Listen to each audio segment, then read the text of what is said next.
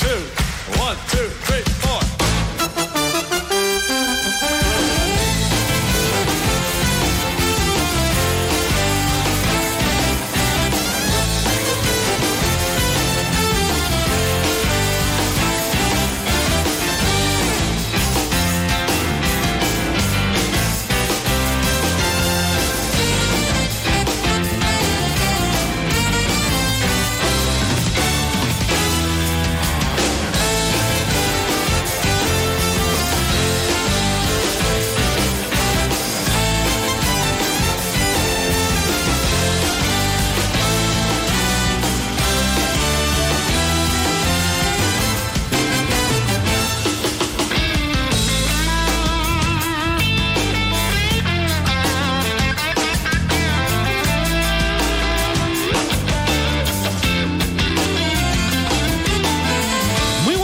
señoras y señores. Son las 12 y 21 minutos. Bienvenidos a Más de Uno Sevilla. Es lunes 5 de febrero. Han llegado las nubes.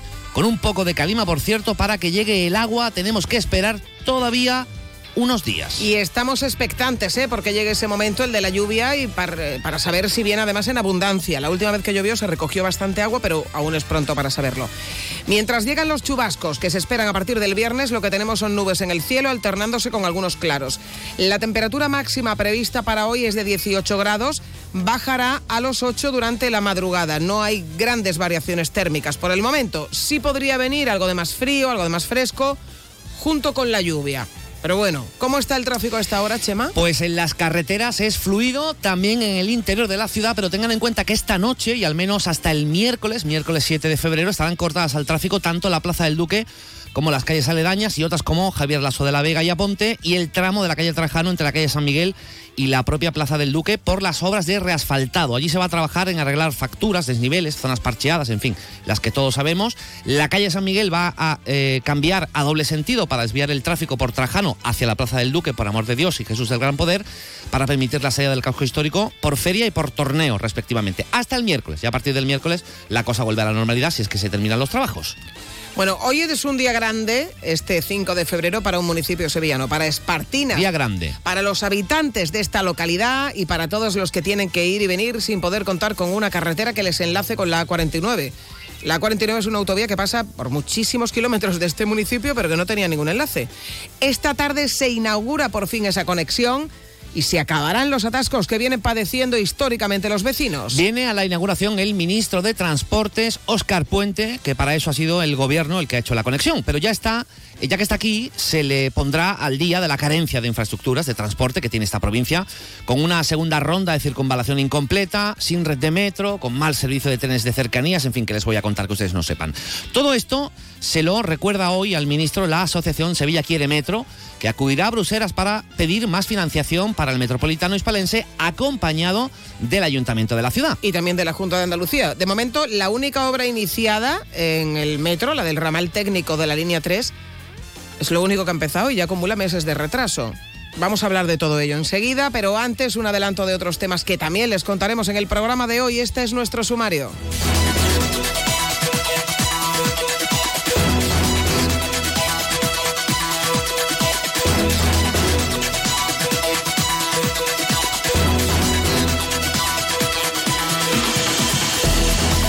Atención a esto, agricultores independientes preparan movilizaciones sorpresa.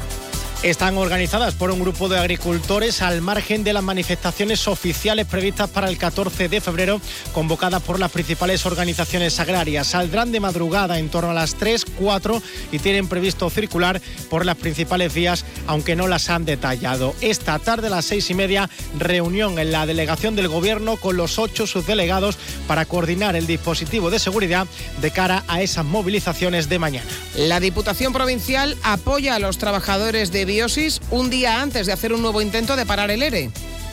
Y mañana presentarán ante la dirección de la empresa un nuevo plan de viabilidad para intentar, casi in extremis, paralizar su cierre o su traslado fuera de España. Sus trabajadores están convencidos que pueden ser aún más productivos y competitivos. Hoy han recibido el apoyo unánime de todos los grupos políticos que conforman la Diputación de Sevilla. Y en deportes hoy juega el Sevilla, a ver cómo va la cosa, y en el Betis todos pendientes de Isco. Sí, el malagueño se somete hoy a varias pruebas médicas para conocer el alcance de la lesión muscular que se produjo ayer en el partido ante el Getafe, que acabó con empate a uno y en el que también se lesionó Aner Vinicius. El Sevilla visita esta noche al Rayo Vallecano a las 9. Vuelven Nesiri urgencias para el equipo de Quique Sánchez Flores porque todos sus competidores directos han puntuado este fin de semana.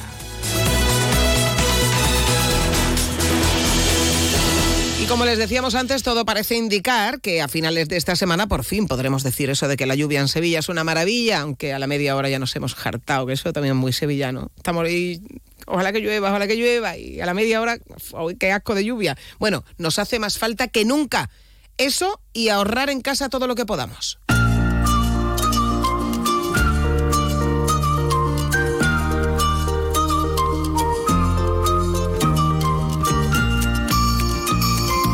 Miramos al cielo con la esperanza de que llueva y lo hará a priori a partir del jueves viernes de esta semana, pero la necesidad es tan acuciante que la pregunta no es si lloverá o no, sino cuánto caerá, si los embalses que abastecen a Sevilla y a su área metropolitana lo van a notar o no. Sí, además de sacar santos y rezar, que también es algo eh, muy sevillano, bueno, Sí. es algo muy nacional, solo nos acordamos del hombre del tiempo o cuando no queremos que llueva, véase Semana Santa o la feria, o cuando sí nos viene bien, pero no sabemos si esa nube dejará agua o pasará de largo. Para esta semana, como decíamos, la previsión es esta. Nos lo cuenta Juan de Dios del Pino, delegado de la Agencia Estatal de Meteorología.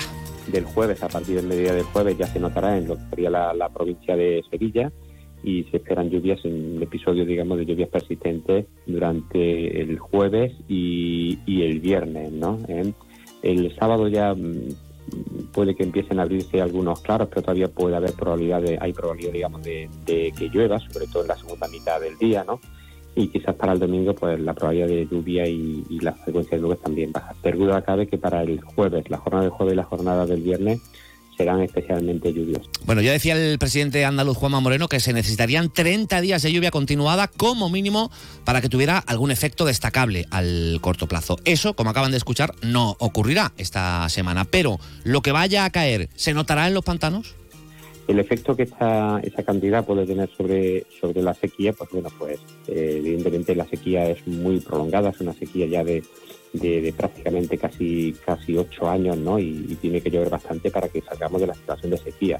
Eh, la llegada de agua a los pantanos, pues va a depender también un poquito de cómo se encuentre el, el terreno, ¿no? Si el terreno está húmedo, siempre hay más escorrentía y más agua puede terminar en los pantanos. Como son dos días de lluvia, jueves y viernes, si es posible, ¿no? Que en ese caso, pues la, la tierra se humedezca y haya una escorrentía importante, ¿no? Que pueda llegar parte de esta lluvia de esta lluvia que se espera, digamos, que termine en los pantanos. Bueno, la buena noticia, que también hay que quedarse con esto, es que para la tercera y cuarta semana de este mes, de febrero, e incluso para principios de marzo, también se esperan de nuevo lluvias por encima de la media, aunque esa previsión evidentemente es menos fiable porque es más a largo plazo. Previsión que nos da, insisto, Del Pino, el delegado de la Agencia Estatal de Meteorología, el hombre del tiempo, del que por cierto se celebra hoy, curiosamente, su Día Mundial. Así que, ¡Qué bien! felicidades.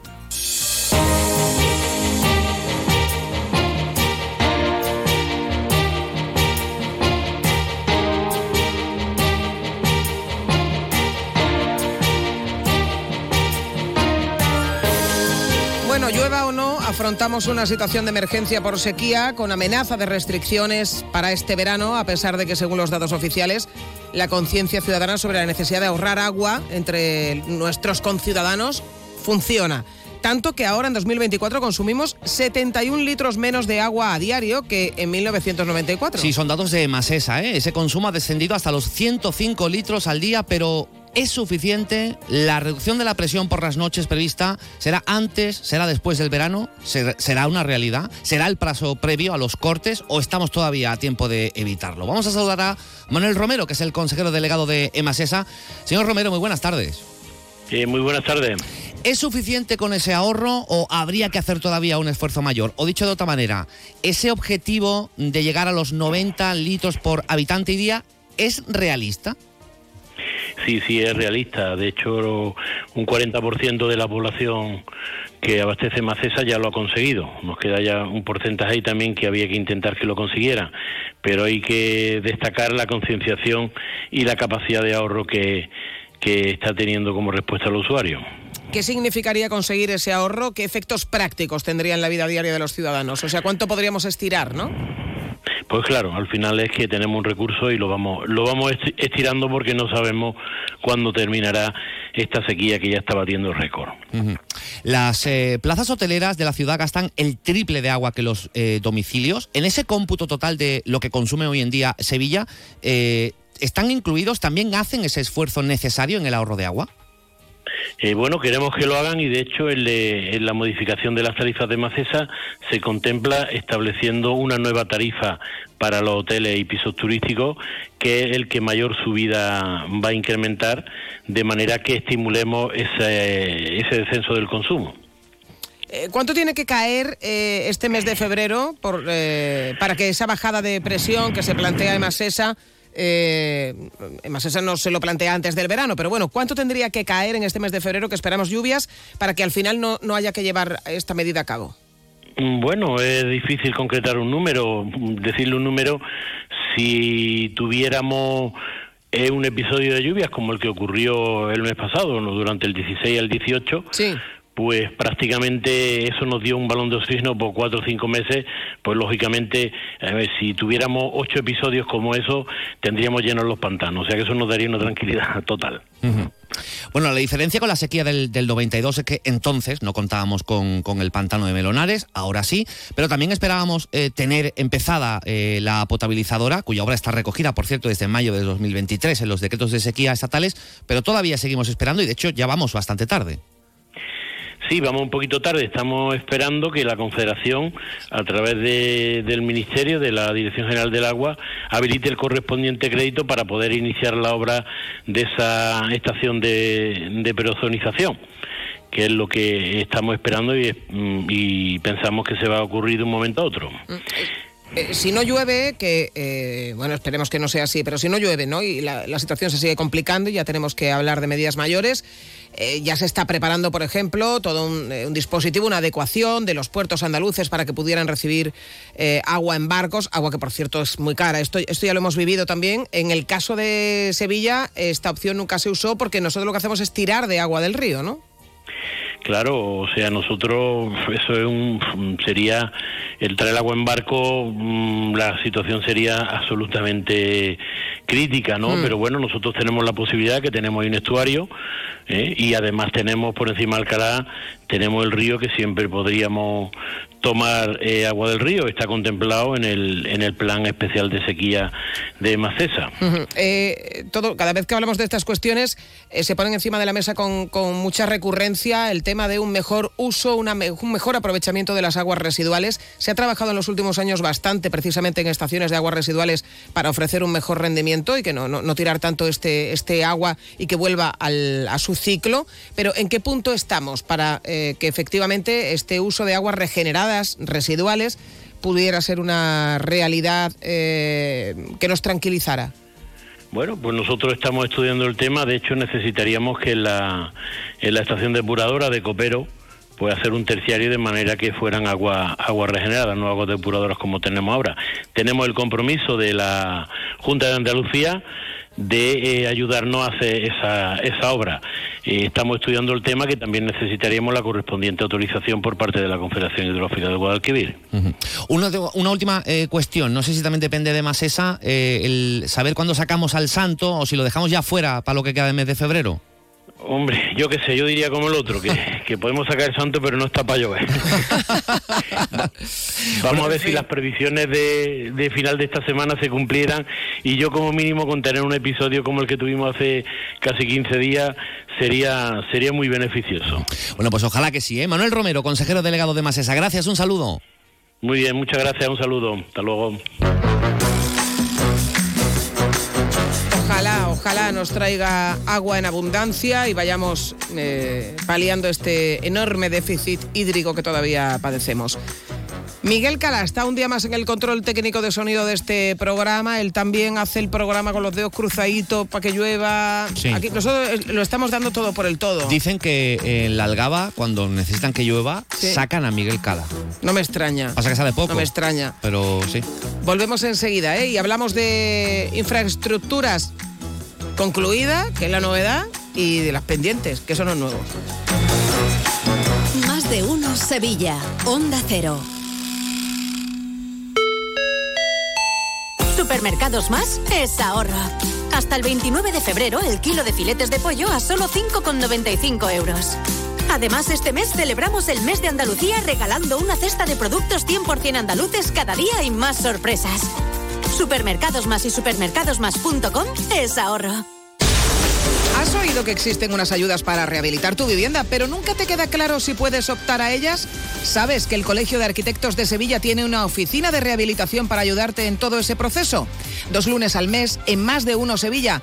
Los arquitectos en la onda te cuentan todo lo que necesitas saber. También puedes visitarlos en la Plaza Cristo de Burgos, llamar o pedir cita en el 955 051 200. Rehabilita tu vivienda, la arquitectura a tu servicio. No esperes a septiembre. Comienza a estudiar en febrero y titula antes. Matricúlate a distancia en el Instituto Superior de FP Universae. Abierta convocatoria de matrícula para más de 50 titulaciones de FP. Entra en universae.com y contáctanos por teléfono o WhatsApp. Universae, Change Your Way. Del 18 de febrero van a pasar cosas fantásticas en Sevilla. Prepárate para 42 kilómetros 195 metros de emociones en el Zurich Maratón de Sevilla. ¿Te lo vas a perder?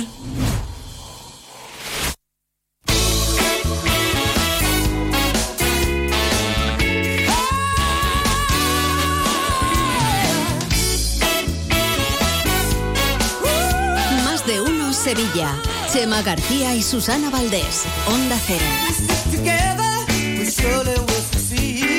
Son las 12 y 37 minutos en punto de la mañana. Hoy es un día grande en Espartinas. Por fin este municipio contará con una conexión con la A49 y la S40 que evitará los atascos que de entrada y de salida del municipio se vienen cometiendo y comiendo desde hace más de una década. Bueno, solo había que construir 355 metros, metros, ¿eh? de vía de conexión, pero no ha habido manera hasta ahora. Yo me lo imagino, me lo imagino como en la película de Esparta. igual, pero con los espartanos espartinenses, o como se llamen los espartinas, que no ahora mismo no caigo. Eh, desgraciadamente es una de esas cosas eh, tan habituales aquí en Sevilla, ¿verdad? Que todo se complique. con la A49. ¡Aú! ¡Aú! Una cosa así. Una cosa así, sí. Eh, tenemos, no sé por qué, pues la mala suerte de que casi todos los proyectos de infraestructura se complican. Llamémoslo mala suerte o no. Aquí hay muchos factores en juego.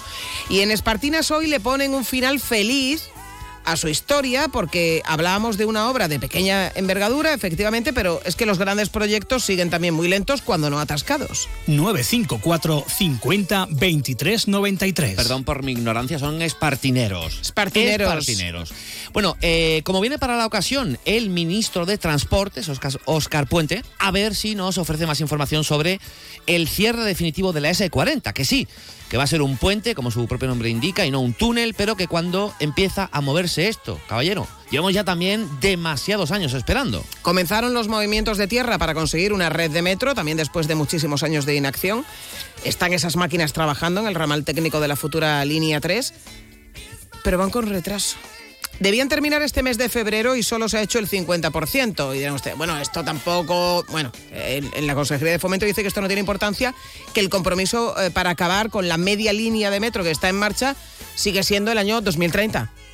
Déjanos una nota de voz con tu opinión en el WhatsApp de Más de Uno Sevilla. 648 85 67 80. No nos vamos a poner tonto por cinco meses, ¿no? Estamos locos. Y de aquí a 2030 vaya usted a saber, ¿no?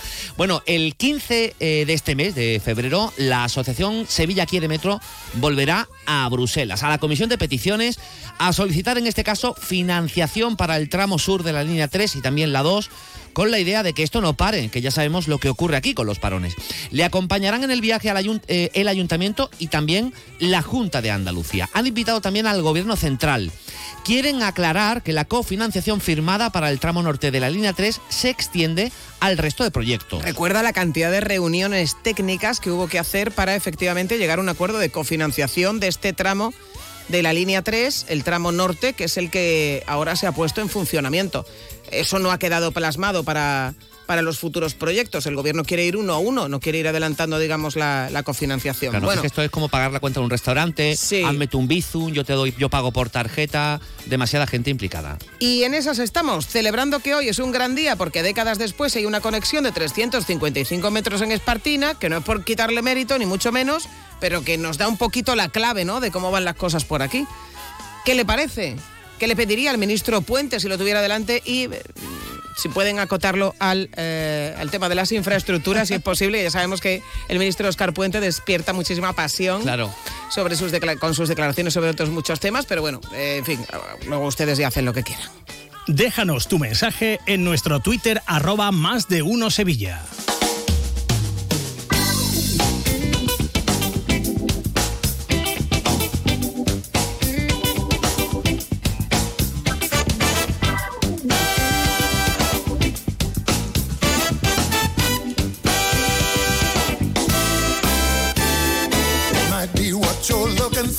Como les venimos contando, son muchos años de atascos, de esperas. Esto lo saben bien todos los vecinos de, Espartinas, tanto para entrar como para salir en esa conexión con la A49 que no terminaba de llegar y que se demoraba años y años y años.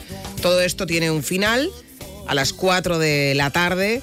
El ministro de Transportes, Oscar Puente, y la alcaldesa de Espartina, Cristina Los Arcos, van a poner en funcionamiento ese tramo de eh, 355 metros, que era lo que separaba a Espartinas de la A49, de la S40 y sobre todo del agobio de tantos ciudadanos que lo han padecido a lo largo de este tiempo. Así que es un gran día para esta localidad. Saludamos a su alcaldesa, Cristina Los Arcos. ¿Qué tal? Muy buenas tardes. Hola, buenas tardes, Susana. Bueno, un día muy esperado en Espartinas, eh, que no significa esto que nunca más se vayan a encontrar un atasco en Espartinas, eh, cuidado con esto también, pero, pero es cierto que se acaba con un problema que se venía padeciendo desde hace más de 10 años.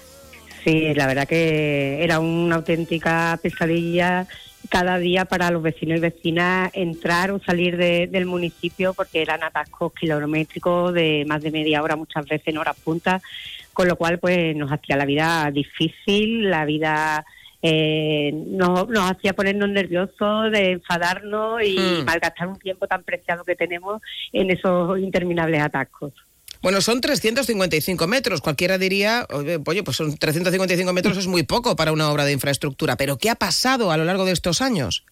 Pues Espartina históricamente era el único municipio que no tenía un acceso directo a la 49. Eh, la 49 pasa por nuestro término municipal por muchísimos kilómetros y bueno, era una injusticia histórica que, que no tuviéramos nosotros ese, ese acceso directo.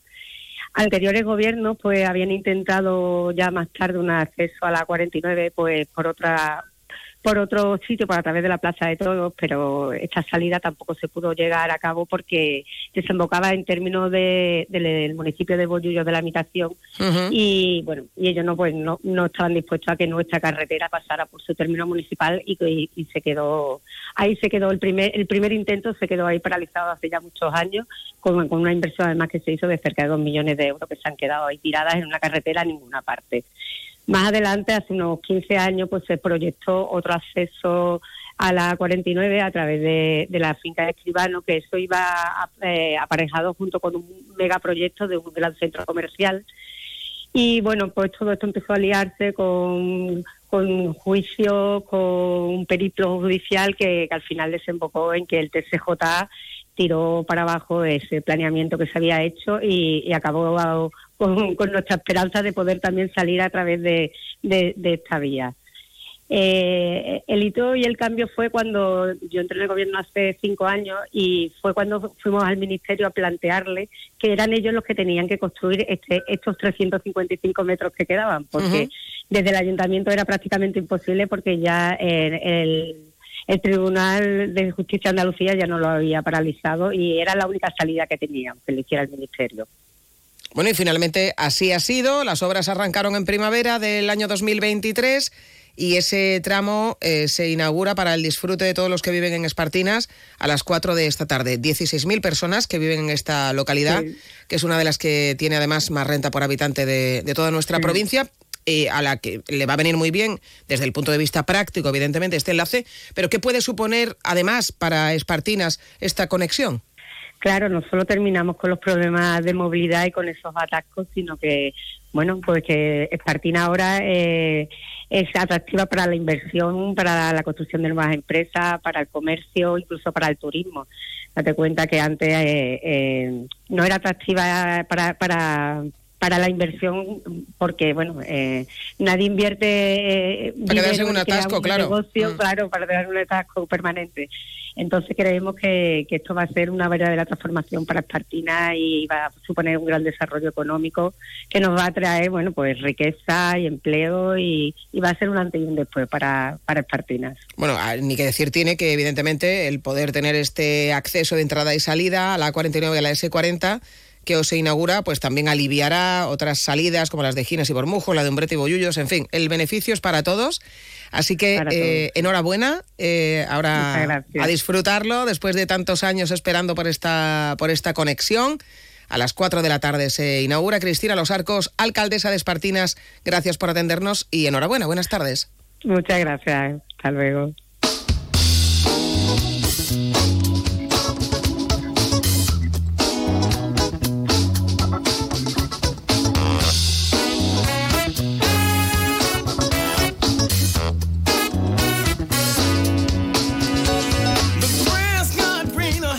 A mí me, me- me llama mucho la atención efectivamente este es- todo el periplo este que nos ha contado brevemente la alcaldesa, ¿no? Que han sucedido a lo largo de estos 20 años aproximadamente, desde que se empieza a hablar de la posibilidad de poder conectar Espartinas con la 49 y no conseguirlo hasta ahora, pues nos da un poquito, eh, sí, es un poco la clave de bóveda de todo lo que sucede aquí con las infraestructuras. Para una carretera de 355 metros o para una ronda de circunvalación completa o para una red de metro que seguimos sin tener después de, yo qué sé, haremos un siglo, a lo mejor. Ojalá que no, ¿no? Pero bueno, yo qué sé, eh, todo va así, todo va... Sí, la gente se hace una idea de que, que decir, que para mañana no va a estar. Exacto. Y que las cosas de Palacio van despacio, nunca mejor dicho, en este tema de las infraestructuras. Bueno, y como viene el ministro Oscar Puente, estamos planteando también a, a los oyentes, pues, ¿qué le, qué le pedirían, ¿no? De todos esos proyectos que algo se han movido en los últimos meses, algo se han movido, pero que todavía no terminamos de visualizar. Eh, vamos a hablar con Manuel Alejandro Moreno, presidente de la Asociación Sevilla Quiere Metro. ¿Qué tal? Muy buenas tardes. Hola, muy buenas tardes. Susana, Chema, me alegro saludaros. Igualmente, bueno, vosotros si tenéis... Y enhorabuena a Espartina eh, Exacto. por Claro que sí. la carretera que tanto le hace falta. Enhorabuena a ellos y el resto, pues a ver si hoy el ministro nos da alguna buena noticia respecto a todos esos proyectos que, como digo, se han movido un poco en los últimos tiempos, pero de forma práctica tampoco tanto, ¿no? Bueno, sí, sí, es- están en marcha. Vale, enhorabuena, pero eh, eh, probablemente todavía hay muchísimas cosas que reivindicar. Mucho, mucho porque sufrimos lo que se llama pobreza en transporte. Esto es un término que tenemos que acostumbrarnos a decirlo en Sevilla porque lo sufrimos en nuestro día a día. ¿Qué implica la pobreza en transporte? Pues implica que cuando queremos ir a trabajar, queremos ir a clase, queremos comprar, tenemos las opciones de transporte muy limitadas. Estamos copados de alguna forma, ¿no?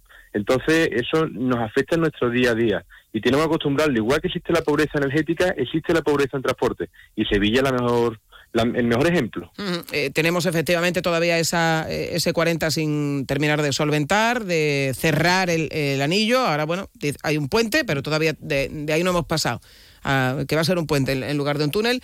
Respecto a la red de metro, que vosotros estáis absolutamente informados de todo esto, mm, bueno, eh, no sé si se le puede poner ya una pega o no, pero lo primero que se hace, las primeras tierras que se mueven o las primeras máquinas que entran a trabajar, en este caso en el ramal técnico, ya tendrían que haber terminado el proyecto en este mes de febrero y están al 50%. No sé cómo valoráis esto. Desde luego no es aceptable de ninguna de las formas. Es la obra más sencilla, eh, la primera, la que se coge con más ganas. No es aceptable que vayamos todavía por la mitad y quede otra mitad por, por construir. Eh, Desde luego eh, hemos mostrado a la Consejería de Fomento nuestro absoluto rechazo porque no, no puede seguir así. Si bien hay que aclarar que esto es un primer tramo que en principio no debería afectar este retraso inicial a los siguientes subtramos, que lo complicado, lo gordo viene ahora, que como decíamos, el ramal técnico es la cruz de guía de una cofradía, ahora tienen que ir saliendo poco a poco los tramos de Nazareno hasta que sale el, misterio y sale el palio, ¿no? Quiere decir que queda mucho por construir. Europa nos está observando, hay que implantar todos los mecanismos, la Consejería tiene que hacer todos los cambios para evitar los retrasos, porque como digo, Europa nos observa y en función de cómo seamos capaces de gestionar estas primeras obras, tendremos más opciones de recibir más financiación europea. Eh, haciendo la cuenta un poco de la vieja, eh, si se han tardado unos 20 años en hacer 355 metros de carretera, me salen unos 17 metros de carretera al año en superficie. Esto es, ahí no hay, ahí no hay ni tuneladora, ni hay- esto es topa adelante y vamos, que es una carretera. Eh, teniendo esto en cuenta, que Sevilla tenga todas estas infraestructuras mínimas y necesarias actualizadas, ¿es hoy en día una utopía de cara al ciudadano? Es decir, ¿el ciudadano se cree que esto al fin y al cabo algún día va a estar terminado todo en su conjunto? ¿O, o es difícil también venderle eh, esa idea al ciudadano? Es difícil, claro, porque nosotros también somos ciudadanos y vemos la dejadez de las administraciones en este tema, ¿no? Por eso nos pusimos en marcha en Sevilla Quiere Metro, por eso fuimos inicialmente a Bruselas, por eso volvimos a Bruselas una segunda vez eh, con el objetivo de, con- de obtener una estrategia, una hoja de ruta, un, cronograma que permitiera en, en lo que nosotros trabajamos, que es la red completa de metro, trabajar de forma que en 2030 tengamos la línea 3 completa y la línea 2 en obras, ¿no? Y para eso también volvemos a Bruselas una tercera vez. En este caso vamos acompañados del ayuntamiento, vamos acompañados de la Junta, estamos a la espera de la confirmación del Ministerio, también queremos que vengan y bueno, en definitiva allí vamos a hacer dos peticiones muy concretas. En primer lugar, vamos a preguntarle a la Consejería de Fomento, que es la responsable, la promotora de la construcción del metro, que cuál es cuál es la situación en la que se encuentra el tramo sur, el proyecto del tramo sur entre entre Prado y Bermejal y Bellavista, ¿en qué estado se encuentra? ¿En qué estado se encuentra la línea 2? ¿No? Ese es el primer punto. Y como segundo punto, vamos a pedirle al Gobierno de España, al Ministerio de Transporte, que se comprometa ya por escrito a cofinanciar eh, la línea que falta por construir. No el tramo norte, que eso ya se firmó un convenio, está en marcha, con retraso, pero está en marcha, y queremos que se comprometa también para el tramo sur y, y para la línea, ¿no? De forma de que podamos tener de forma paulatina, pero constante, nuestra red completa de metro. Eh, si yo lo he entendido bien, vosotros vais acompañados de la Junta de Andalucía a Bruselas para pedirle allí a la Junta de Andalucía en Bruselas información sobre un proyecto que se está haciendo aquí o cómo va esto. Claro, porque nosotros comparecemos en la Comisión de Peticiones del Parlamento Europeo. Esto es la continuación de la primera intervención que tuvimos en el 13 de julio del año 2022. Y bueno, en esta tercera vez que vamos a Bruselas, segunda que comparecemos en esta comisión, queríamos hacer partícipe a las administraciones, ¿no? Eh, creemos que la sociedad tiene que estar cerca de la administración, por eso involucramos tanto al Ministerio como a la Junta como al Ayuntamiento que nos van a acompañar efectivamente. Sí, sí, pero que eh, no, no me termino de aclarar. Eh, una de las peticiones que hacéis en la Comisión de Peticiones es que la Junta de Andalucía os informe de cómo va el tramo sur de la línea 3. ¿Para eso es necesario ir de la mano de la Junta de Andalucía a Bruselas? No, la verdad es que no. De hecho, ya hemos, ya hemos hecho muchas denuncias sobre el retraso del tramo sur de la línea 3. Lo hemos explicado en, en los medios, ¿no? El proyecto del tramo sur debería haber estado acabado en octubre y estamos a febrero y no es que no esté acabado, es que todavía no ha salido información pública, que es una fase anterior a la redacción de proyectos. Pero sí, hemos, hemos explicado, hemos invitado a las administraciones para que allí den la- las explicaciones que ellos crean convenientes.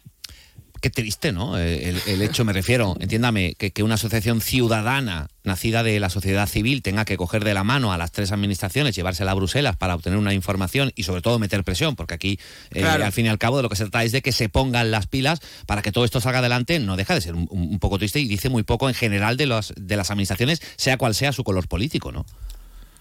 Sí, la, la verdad es que sí. Pero bueno, eh, lo importante, al fin y al cabo, es que se ponga toda la carne en el asador, que la Junta de Andalucía termine los proyectos constructivos, que el, el gobierno de España se comprometa a cofinanciar y que la, y la Consejería de Fomento también establezca una hoja de ruta eh, eh, de forma de que efectivamente se vaya construyendo la red completa de metro y que se establezca, que hagamos lecciones aprendidas, ¿no? Es decir, por ejemplo, si hemos fallado en el ramal técnico, bueno, vamos a analizarlo, los proyectos se fallan en muchas cosas, muchas veces, yo soy ingeniero industrial, estoy harto de verlo, vamos a analizar eh, en qué hemos fallado para que eso no se repita en lo complicado, que realmente lo complicado viene ahora, donde hay que hacer túneles, efectivamente lo complicado vendrá en la ronda histórica, con todo el patrimonio arqueológico que tenemos en la ciudad, con toda la afección ciudadana, con todas las afecciones a los vecinos, ahí es donde tenemos que estar todos a una, ¿no? Y sin duda la administración tiene que estar muy preparada. Pues eh, efectivamente, eh, vienen, vienen curvas. No sé si por abajo va a haber mucha curva sí. o no en el trazado, pero Vienen curvas, Manuel Alejandro Moreno, presidente de Sevilla Quiere Metro, gracias como siempre por atendernos. Perfecto, muchas gracias. Un saludo a vuestra disposición. También qué opinan los estos. eh, Es que me los es imagino. un mundo apasionante. Me los este. imagino en el tren diciéndole, pues, eh, eh, consejera, que le voy a preguntar allí delante del director de. A ver de- si allí me contesta. A ver si usted me contesta allí. En fin. Vamos a escuchar a los oyentes. Eh, comenzamos por sus notas de voz al WhatsApp 648 85 67 80. Ah, buenas tardes, Susana Chema, soy Pepe del Betty. El tema de Sevilla, el tema de transporte es de una calamidad total, una dejadez de los gobiernos manifiesta. En el caso de la S40 eh, se compró una tuneladora para, para hacer el túnel y ahora resulta que se vendió como chatarra, o sea que, porque parecía que entonces había impacto ambient- ambiental, pero ahora el puente no tiene impacto ambiental. O sea, alargar la pelota. Y después el tema del metro, pues igual, o sea, una red completa de metro que no tenga Sevilla, te pone a ver, por ejemplo, una película como Sherlock Holmes, allí en Londres, y en 1800 y pico ya tenían metro, macho, es que es impresentable. Me da la sensación de que Pepe el del Betis siempre nos llama desde la biblioteca municipal y Sí, sí. que hablar siempre muy bajito. Pero Es siempre una broma, opina Pepe. Sí, eh, sí. y estamos encantados. Eh, simplemente un matiz, porque yo también pensaba que la tuneladora había acabado eh, para chatarra, pero al parecer eso se desmintió. No es que no nos haya costado un pastizal la tuneladora, pero que no, en chatarra todavía no está. O sea, la compró una empresa, pero no la llevó a chatarra. La tiene pero allí expuesta. Creo que se desmintió, pero bueno, En el seguimos. salón.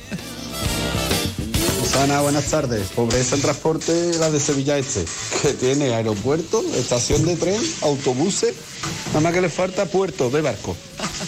Pues somos pobres, llegamos tarde a todos lados. Es verdad, tienes razón. No des ideas, ¿eh? Bueno, a través de vamos nuestra con cuenta de Twitter, ¿eh? nos dice Colores, al ministro presidente de la Junta de Andalucía, alcaide, que construyeran, alcaide, no, alcalde, que construyeran un metro que no tarde 40 años en hacerse. En hacerse. Moreno lleva casi 6 años y estamos peor que cuando entraron. Eh, vale. Saludos cordiales. Sí, pero luego dice, no leas, No leas el, el saludo. saludo, es que no lo sé tampoco.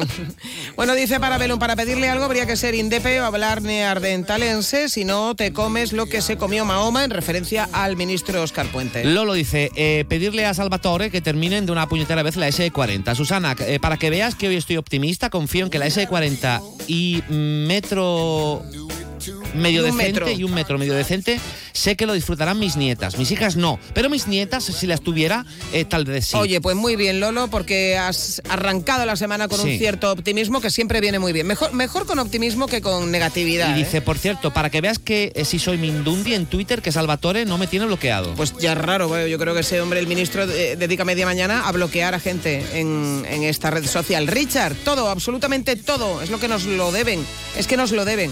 Nos deben de compensar por tanto retraso y tanto desprecio. El famoso túnel, por ejemplo. Y Guillermo Ferrer dice, Ley de Metro de Sevilla 1975. En el 2009, la primera línea y media línea más prevista para 2030, con un par. Efectivamente. No, es que te paras a pensarlo. eh, yo me paro a pensarlo. ¿Y saben lo que sucede? Como otras muchas cosas. Como otras muchas cosas, porque yo pienso constantemente. Que yo lo que creo es que esto no es eh, casual, que esto no es un contubernio que dicen todos, venga, vamos a, mm, tratar a Sevilla peor que a nadie, que se sigue tratando presupuestariamente hablando. En, en cuanto a renta per cápita, peor que en inversión per cápita, peor que en cualquier otro sitio. El problema es que saben que lo pueden hacer en Sevilla porque no les va a pasar absolutamente nada. Porque todo esto de lo que estamos hablando y tanta indignación luego no mueve absolutamente nada. Porque tenemos una sociedad civil, salvo honrosas exce- excepciones que están más organizadas, como pueblo, somos... Sí, muy descartado. Muy descartado. Dilo, es así, es verdad. No nos movemos. quema, y así nos va. Nos quema. Luego criticamos en, en otros lados y no es que les dan todo lo que piden. Oye, vamos a pedir nosotros también en condiciones. No, bueno, la cuestión no es pedir, es pedirlo y mantenerlo, porque pedirlo pedimos, pero cuando no nos lo dan, pasamos. Exacto. Y es donde está efectivamente el, el problema. Somos muy descastados y salimos a la calle o nos cabrean el desayuno cuando lo leemos. Hay que ver el tío este que viene eh, 20 minutos. Después se nos ha olvidado, juega el Sevilla, juega el Betty, ya tenemos ahí al lado la feria, la portada que si el primer tubo, que si este año llueve en Semana Santa, que si ya tengo puesta la, la ropa. Mira, SPQH importa. pide el túnel de Coria de la S40. Ahí yo creo que ahí, ya no hay nada que hacer. Ahí no hay nada que hacer. Pero bueno, luego habrá que ponerse con el puente, a ver luego el puente y los problemas que da el puente, porque aquí todo da problema. Todo, todo, todo da problema. ¿Sabes lo que no da problemas? Estar informados. Eso es siempre muy recomendable, que es justo lo que hacemos a la una en punto de la tarde aquí en la sintonía de Onda Cero. Noticias de España y del mundo y a la vuelta un poquito más de cerca las de Sevilla. No se muevan, que enseguida estamos de vuelta. Sevilla también somos más de uno.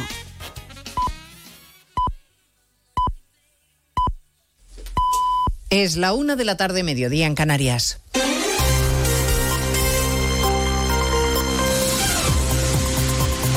Noticias en Onda Cero. Buenas tardes, les avanzamos a esta hora algunos de los asuntos de los que hablaremos con detalle a partir de las 12 en Noticias Mediodía, empezando a esta hora por la entrevista de Pedro Sánchez en La Sexta. Está conversando ahora mismo con Antonio García Ferreras.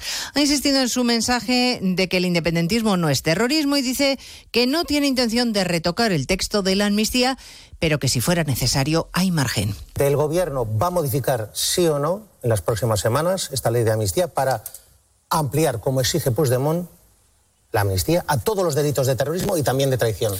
¿Eso se va a tocar? Eso ya dijimos eh, con la votación, además, que no. Eh, y es un momento ahora mismo de templanza y, también de firmeza, de templanza a la hora de seguir dialogando con una formación política que ha votado en cuatro ocasiones a favor de esta ley de amnistía, eh, en contra también de una proposición de ley, la ley de amnistía, que fue aprobada por Esquerra Republicana.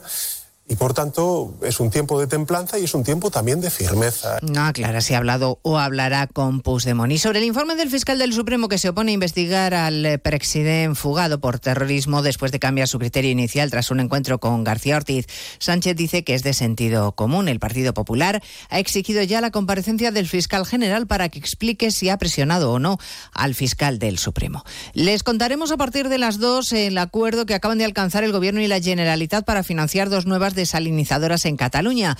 Lo ha explicado la ministra Rivera tras su encuentro con el conseller de Acción Climática. En el caso que nos ocupa, el acuerdo eh, incluye eh, la manera en la que poder construir y financiar las desaladoras eh, de Torderados y Foix, con eh, la intención de que estén operativas en 2028 y 2029, respectivamente. La opción de los barcos con agua desde Sagunto sería excepcional solo si hiciera falta en verano. Para paliar la sequía, sí pide ayuda a la Generalitat, ayuda a la Generalitat al Gobierno Central. Ha habido encuentro hoy del conseller de Acción Climática con la ministra Teresa Rivera. La falta de agua que tanto afecta al campo, que sigue en pie de guerra y que mantiene para mañana las movilizaciones en nuestro país pese a los intentos del ministro Planas de frenar el conflicto. El titular de Agricultura se compromete a avanzar en los planes para modernizar los regadíos. avanzar en los trabajos relativos a la modernización del regadío. Esto supone en el conjunto de España actuaciones que van de aquí al año 2027 a suponer de un total de 97 proyectos en el conjunto del territorio de España una inversión de 2.416 millones de euros. A partir de las dos estaremos en Barcelona para hablar de la sequía y también de Dani Alves. Desde las 10 de la mañana y rodeado de gran expectación, se sienta en el banquillo acusado de una agresión sexual a una joven en el baño de una discoteca. La abogada pide que el juicio se suspenda, alegando que se han vulnerado los derechos humanos del exfutbolista. Siguiendo el juicio en la audiencia de Barcelona está Ana Utiel. La abogada de Dani Alves, Inés Guardiola, considera que se ha vulnerado el derecho fundamental a la defensa del exjugador del Barça. Asegura también que se ha producido un juicio paralelo en los medios de comunicación que ha vulnerado su derecho a la presunción de inocencia. Tanto la Fiscalía como la acusación particular han rechazado estos argumentos. Por otro lado, la defensa ha pedido que Alves sea el último en declarar, una petición que sí que se ha aceptado. Lo hará, por lo tanto, el miércoles, cuando ya hayan declarado tanto la víctima como todos los testigos citados, casi una treintena. Todo esto es lo que ha ocurrido hasta ahora durante las cuestiones previas, es decir, la fase anterior al inicio del juicio. La vista continúa ahora con la declaración de la víctima, que acaba de empezar. Recordemos que esta parte del juicio se celebra a puerta cerrada. Les contaremos la victoria en El Salvador de Nayib Bukele, que ha arrasado a sus competidores electorales con su política de mano dura contra las bandas y que en contra de lo que establece la constitución de su propio país va a repetir como presidente. Y estaremos en Chile con los devastadores incendios que dejan ya más de 100 muertos en Valparaíso. Diana Rodríguez. Sí, al menos 112 víctimas mortales, 200 desaparecidos y se estima que unas 40.000 personas han perdido su, hogar. Eh, lo peor está en Valparaíso. El ministro Álvarez, además de mostrar su solidaridad, ha anunciado en el Congreso que España está preparada para cooperar en la extinción en Chile en el momento en que seamos requeridos por el gobierno chileno. Por supuesto, nos mantenemos listos para poder apoyar a Chile en estos momentos tan difíciles de incendios si así lo consideraran necesario.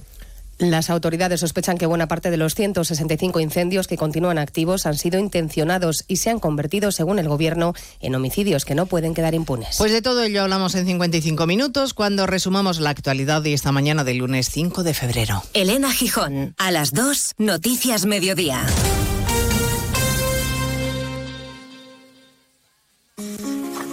Mucha gente medita para dormir. A otros les recomiendan leer para conciliar el sueño. Nosotros queremos ser sinceros contigo. Si lo que quieres es dormir, escuchar Radio Estadio Noche no ayuda. ¿Qué le vamos a hacer? Es imposible pegar ojo, porque es imposible despegar la oreja. Disfruta sin descanso de la mejor actualidad deportiva y los debates más encendidos con Rocío Martínez y Edu Pidal.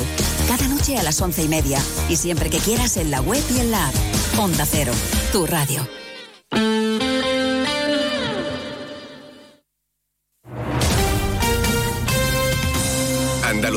Onda Cero.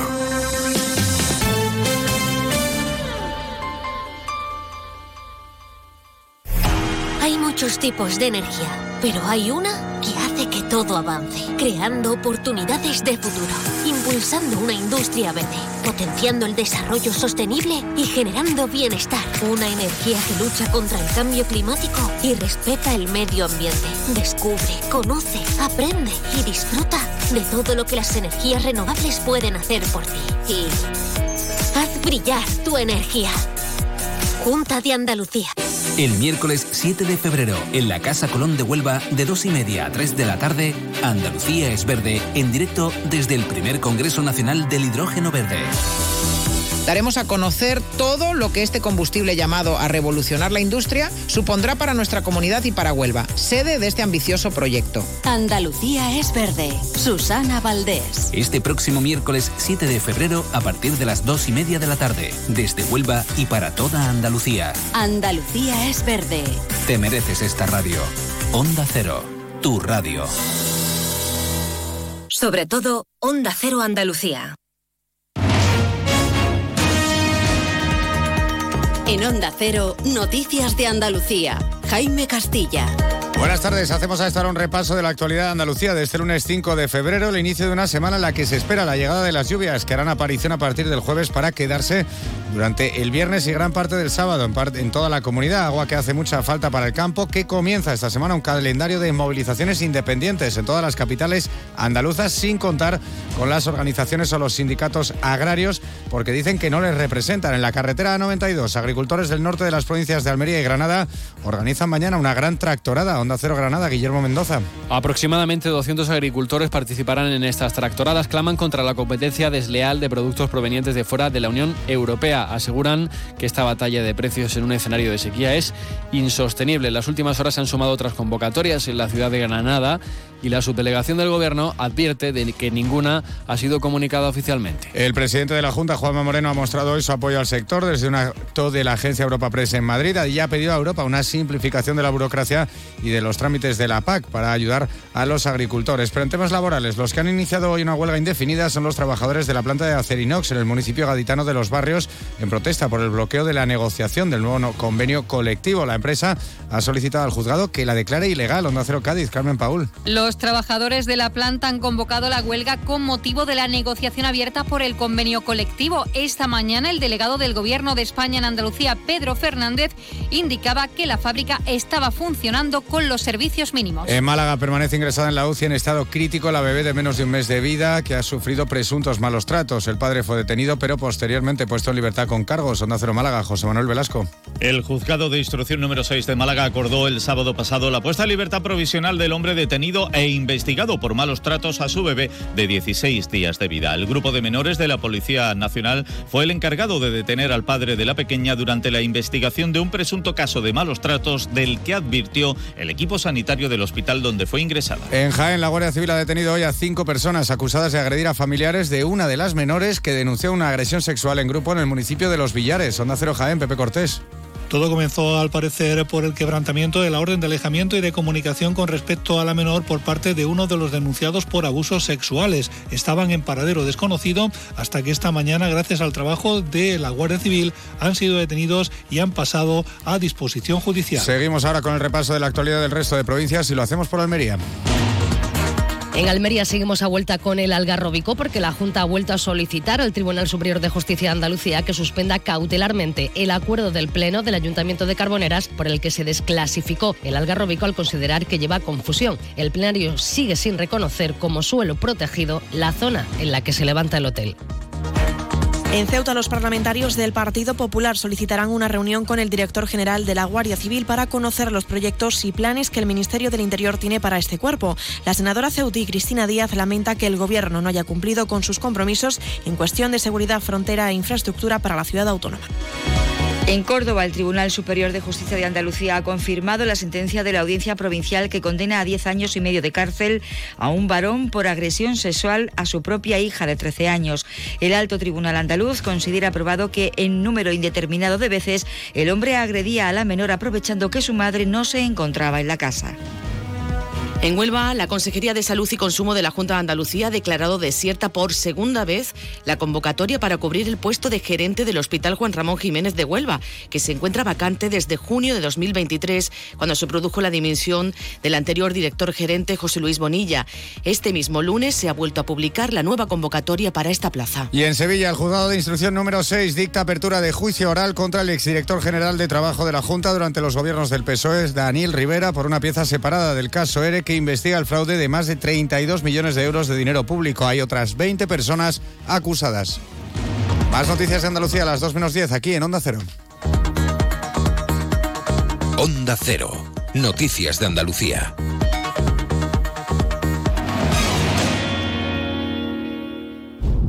Esto no es un anuncio. Es una advertencia. Sé de un lugar que te romperá en mil pedazos que entrará por esas grietas y se quedará a vivir en ti. Aléjate de ellos. Aléjate de Lorca, Paco y Picasso. No preguntes por Lola. Pero si a pesar de todo se te ocurre visitar Andalucía, no digas que no te lo advertí. Cuidado con el Andalusian Crash. Fondos Europeos, Ministerio de Hacienda, Junta de Andalucía. Nos encanta viajar, nos encanta Andalucía. ¿Te vienes a conocerla? Iniciamos nuestro viaje cada miércoles a las dos y media de la tarde y recorremos Andalucía contigo. Gente Viajera Andalucía, un programa de turismo, actualidad, gastronomía, tradiciones y buen humor en Onda Cero. Con la colaboración de la Consejería de Turismo, Cultura y Deporte de la Junta de Andalucía. Te mereces esta radio. Onda Cero, tu radio.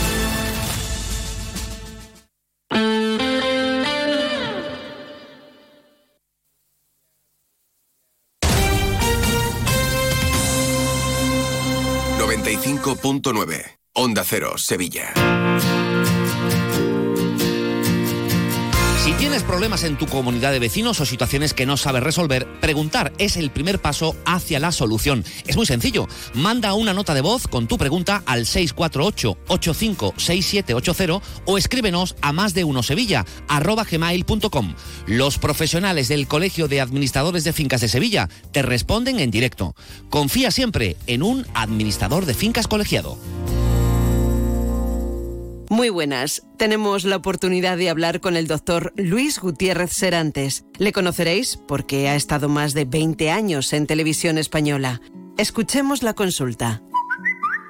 Doctor, me han recomendado tomar vitamina C para un problema de encías sangrantes y para el sistema inmunológico. ¿Cuál me recomienda? Te recomiendo tomar BIT C1000 liposomada de laboratorios Marnis. Al ser liposomada, BIT C1000 es muy eficaz y además mejoramos su absorción. Pide BIT C1000 de Marnis en herbolarios, farmacias y para farmacias. Más información en marnis.com. Segundas rebajas en Rapimueble, simplemente más bajas. Cheslong ahora 294 euros. Conjunto canapé más colchón, solo 299 euros. Más ahorro, más ofertas, más barato. Solo en Rapimueble, el líder en segundas rebajas, calidad y garantía. Más de 230 tiendas en toda España y en rapimueble.com. Más de uno Sevilla. Chema García y Susana Valdés. Onda Cero. 1 y 14 minutos de la tarde, seguimos en directo aquí en Más de Uno Sevilla. Vamos ahora con la actualidad de la jornada. Tiene a los agricultores como protagonistas.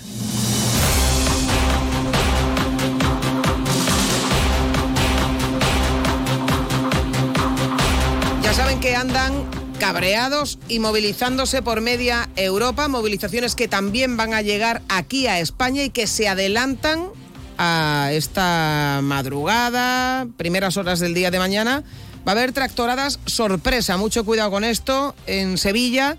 Mañana martes, agricultores y ganaderos han convocado por su cuenta, quiero decir, no hay organizaciones eh, regladas detrás, movilizaciones en todas las capitales de provincia de Andalucía. Juancho Fontán, buenas tardes. ¿Qué tal, Susana? Buenas tardes. Están convocados de madrugada, en torno a las 3, 4 de la mañana, hora en la que pretenden iniciar la marcha por las principales carreteras, aunque no han dado a conocer los detalles. Aún así, habrá que prestar atención sobre todo los accesos por la AP4, por la zona de los Palacios y Lebrija y en la zona del Aljarafe. Podría afectar a la A49 y la A92. Dicen que las convocan por cuenta propia porque no se sienten representados por las principales organizaciones agrarias, Asaja, COAG y UPA. Raúl es un agricultor de la provincia que nos ha confirmado a Onda Cero Sevilla estas movilizaciones. Solo los agricultores, los ganaderos, los transportistas, la convocamos principalmente los ganaderos y los agricultores. No nos apoya ningún sector de, digamos, de Asaja, ningún colectivo, nadie, ni los políticos, no queremos a ninguno a nuestro lado. Es por nuestro,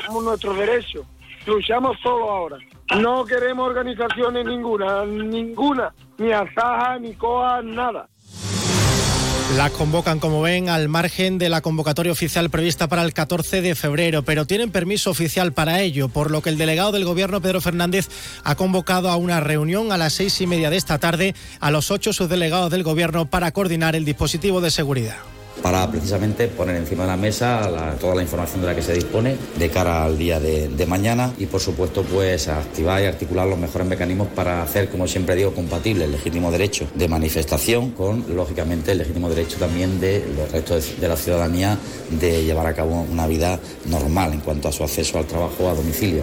No obstante, el Gobierno de España entiende, comprende los problemas del sector agroganadero, sobre todo como consecuencia de la sequía pertinaz que estamos sufriendo. Movilizaciones que entiende también el gobierno andaluz y que ve justas. Por ello, hoy el presidente de la Junta, Juanma Moreno, ha prometido ayudas para este sector que ha reconocido lo está pasando mal. Mañana martes se aprobará el Plan Andalucía Simplifica, donde se incluyen algunos de estos apoyos al sector.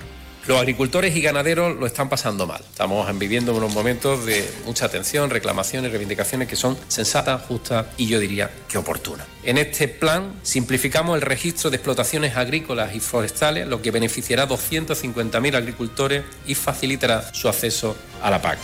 Este plan incluye además que determinados trabajos de limpieza de montes para la prevención de los incendios forestales ya no van a necesitar una autorización, sino que bastará con comunicarlo previamente. Bueno, y en plenas movilizaciones del sector agrario por las consecuencias de la sequía, por el Pacto Verde Europeo y por la competencia desleal a la que, de la que acusan a otros países, un problema más. La falta de patata de siembra que se produce en el norte de Europa está condicionando las explotaciones sevillanas. La campaña en la provincia ha terminado con una superficie menor que la del año pasado. Juancho. No ha sido tan baja como se esperaba por la sequía, porque es un producto que no necesita mucha agua, pero ese no ha sido el principal problema que se han encontrado los agricultores. Ha sido el alto precio de la patata de siembra, una variedad que se produce en el norte de Europa. El motivo principal que impide a los agricultores andaluces sembrar esta variedad son los pulgones. La retirada de productos fitosanitarios en toda la Unión Europea para acabar con estas plagas ha desestabilizado al sector que les ha supuesto un incremento del coste del cultivo de entre 700 y 1.000 euros por hectárea para los productores sevillanos, como explica Javier Boceta, es director general de Meijer, empresa de variedades y líder en patatas. El mayor problema que tenemos es el incremento tan importante que hemos tenido del coste de la patata de siembra. Si viene un verano como el verano pasado, caluroso, pues la patata de siembra le pica el, pulgón, transmite la y la declasifican y el agricultor no cobra nada, con lo cual están migrando del cultivo de patata de siembra, que era un cultivo muy rentable para ellos, a otros cultivos, porque el nivel de riesgo que tienen ahora mismo es insoportable. Los pulgones no solo condenan a la patata de siembra, también otra especie, el gusano de alambre, que está haciendo que muchas plantaciones sevillanas no puedan salir adelante.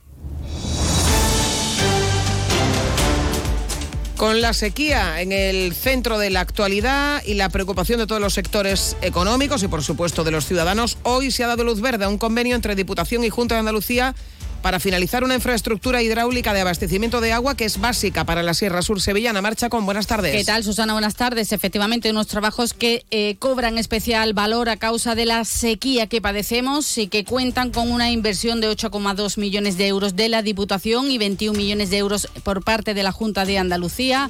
Hoy se ha aprobado la cuarta fase de las obras de esta infraestructura que supondrá pues el cierre del anillo. Engloba este acuerdo cuatro actuaciones entre ellas el proyecto comprendido entre Agua Dulce con el depósito de los Pascuales, el proyecto de conexión del sondeo de la Cruz al depósito general de Estepa, la conexión del nuevo sondeo de entre el Cerro de la Cruz y el depósito del Puntal y por último la conducción de abastecimiento entre el Cerro de la Cruz hasta el depósito de Pedrera. Gonzalo Domínguez, que es el diputado del ciclo hidráulico y de sostenibilidad de la Diputación, destaca el gran beneficio general que va a suponer esta infraestructura cuando acabe que como no puede ser otra forma, firmar este convenio para que los municipios de la Serranía de Estepa y del consorcio Sierra Sur tengan el anillo cerrado, anillo que por cierto se empezó a elaborar allá por el año 2010 y que por fin, el último tramo, el tramo cuarto, se vaya a hacer gracias a no solamente a la inversión de la Junta de Andalucía, que son 13 millones de euros, o más de 13 millones de euros, pero también a la inversión de la Diputación Provincial de Sevilla por una apuesta decidida por y por los ciudadanos y ciudadanas de nuestro, de nuestro municipio.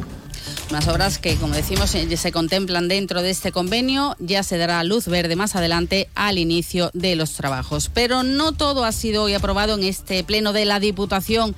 Eh, mucho menos por unanimidad. El Grupo Popular ha presentado una propuesta para solicitar a Diputación de Sevilla la puesta en marcha de una mesa sectorial de bienestar animal con el objeto de dotar a los municipios, a los ayuntamientos de ayuda para llevar a cabo, entre otras actuaciones, de un censo de colonias felinas y caninas. Además, también en la propuesta incluyen la prohibición del sacrificio de animales abandonados o la prohibición de dejar un perro atado a una farola. Le argumentaba la negativa esta propuesta el propio presidente de la Diputación, Javier Fernández, diciéndole que ya todo esto está regulado por ley.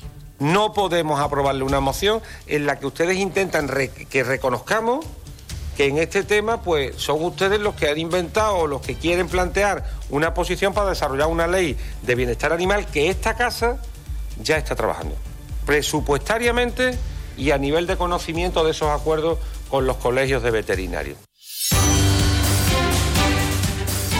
Bueno, también en la Diputación se ha conocido de primera mano la situación que están atravesando los trabajadores de la empresa Eviosis, dedicada a la fabricación de cierres y tapones. Situación crítica porque la dirección de la empresa sigue empeñada en echar el cierre a la planta y trasladarla fuera del país para ser más competitivos. Sus 66 empleados van a presentar mañana, casi in extremis, un nuevo plan de viabilidad para demostrar con cifras que pueden ser más productivos. Y así se lo harán llegar a la dirección de esta multinacional que recuerdan tiene detrás un fondo de inversión americano. A día de hoy, según las cuentas que manejan los beneficios de esta empresa son brutales, pero quieren ganar más eh, dinero y por eso la intención de esta empresa de deslocalizar la producción llevándosela a Polonia. De momento, están en riesgo 54 de los 66 puestos de empleo de esta fábrica, una plantilla que entró hace ya 30 años a trabajar en esta empresa ubicada, recordamos, en el municipio de Dos Hermanas y que ya ha visto mermada la plantilla años atrás. Escuchamos a David Pavón, que es el presidente del comité de empresa.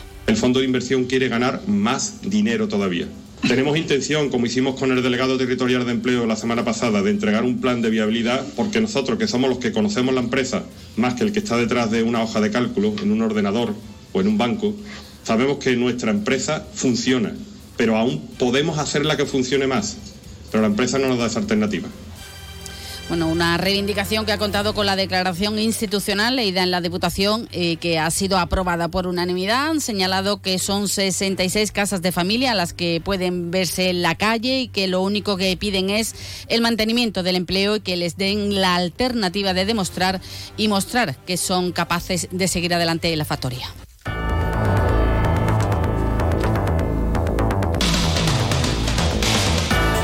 Salir Sony Crockett por ahí. Miami Vice. Pero no, ¿qué va? Es que a veces las noticias son un poquito Miami Vice. ¿eh? Miami Vice. Sí, sí. Eh, les cuento ahora en clave municipal que el Ayuntamiento de Sevilla va a mandar a tomar viento fresco el sistema de recogida neumática de la zona norte de la ciudad. Este eh, que nunca funcionó, que siempre generó más problemas que otra cosa porque Sí, estaba sí. permanentemente atascado y una idea que eh, a lo que venía era a eliminar la basura de la superficie y que todo estuviera más limpio, al final se ha convertido en todo lo contrario. Bueno, pues se anuncia, lo anuncia el ayuntamiento, que después de comprobar los problemas que da y que los vecinos de Pinomontano y San Diego suspenden este sistema de recogida neumática, que está totalmente amortizado y que lo único que da es más suciedad y malos olores, pues eh, lo van a eliminar. Esto va a suponer un ahorro de dinero porque esto cuesta eh, 2,7 millones de euros anuales y ahora eh, apostar por el mismo modelo que hay en el resto de la ciudad, o sea, contenedores de carga lateral, va a costar unos 850.000 euros y bueno, se va a apostar por este eh, modelo y ya iremos pensando en ver cómo quitamos también otras otros, mm, otros fallidos, como el de... eh, Este era la recogida neumática que iba por unas canalizaciones, pero los contenedores subterráneos también dan muchísimos problemas. Y las son bocas, focos negros. que eran difíciles también de manejar por determinadas eh, personas, que decidían que la bolsa entraba hacia encima. Efectivamente. Esa bolsa entra ahí. Esa bolsa entra. Cabe tres patas, no cabe, ahí. Entra. ¿Esa bolsa? ¿Esa bolsa? Entra. Izquierda Unida pide al alcalde que tome medidas para acabar con el deterioro y la falta de personal en el cementerio de San Fernando. Según el concejal Ismael Sánchez, la situación es ya límite. Los robos y el vandalismo son constantes por la falta de vigilancia y de medidas de seguridad, a lo que hay que sumar la falta de medios y de personal, algo que ya denunciaba el alcalde cuando estaba en la oposición. Un abandono injustificable, asegura el concejal Ismael Sánchez, por lo que exige al alcalde medidas inmediatas para poner solución y que atienda las reclamaciones de los empleados. Instamos al alcalde a tomar cartas en el asunto urgentemente para hacer frente a este abandono injustificable. Este problema, según nos relatan los propios trabajadores, se ha tornado ya insostenible. Como insostenible es la falta de, de medios, de personal. Por eso le pedimos a SAN que atienda ya estas reclamaciones de los empleados del cementerio y se deje de excusas.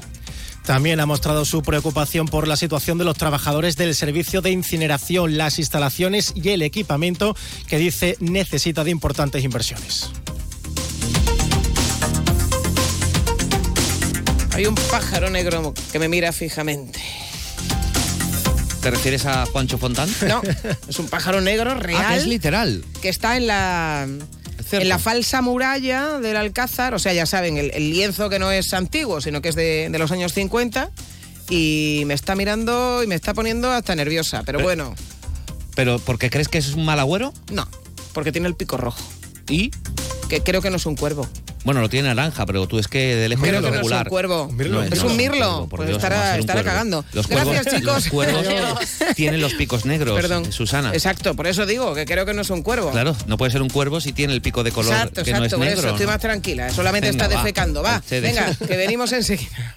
Mano de santo, limpiar la ropa, mano de santo, limpiar salón, mano de santo y en la cocina, en el coche, en el watercloak, mano de santo para el hotel, mano de santo para el taller, mano de santo te cuida, mano de santo te alegra la vida, mano de santo, mano de santo, ponte a bailar y no limpies tanto, mano de santo, mano de santo, ponte a bailar y no limpies tanto. Seguramente el mejor desengrasante del mundo. Pruébalo. Vuelven las citas musicales con la Real Orquesta Sinfónica de Sevilla en el Teatro de la Maestranza.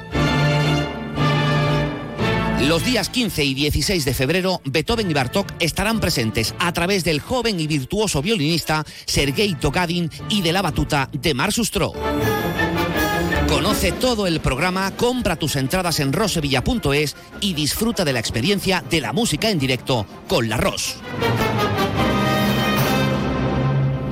¿Tienes sobrepeso, un Michelin rebelde, celulitis o unos kilos de más? LM Tu Silueta, el único centro donde pierdes hasta un kilo en cada sesión. Certificado ante notario, como lo oyes, pierdes hasta un kilo en cada visita. Sin cirugía, ni técnicas invasivas. LM Tu Silueta. Llama ya al 954 72 9409 y dile adiós a esos kilos que te sobran. LM Tu Silueta. Visítanos en tu centro de Sevilla, Dos Hermanas, Mairena del Aljarafe o Córdoba. Para estar al día de toda la información deportiva sevillana, síguenos de lunes a viernes en Noticias de Sevilla 8 y 20 de la mañana con Grupo Avisa.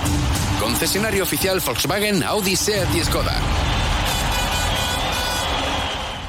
Más de uno Sevilla. Onda Cero.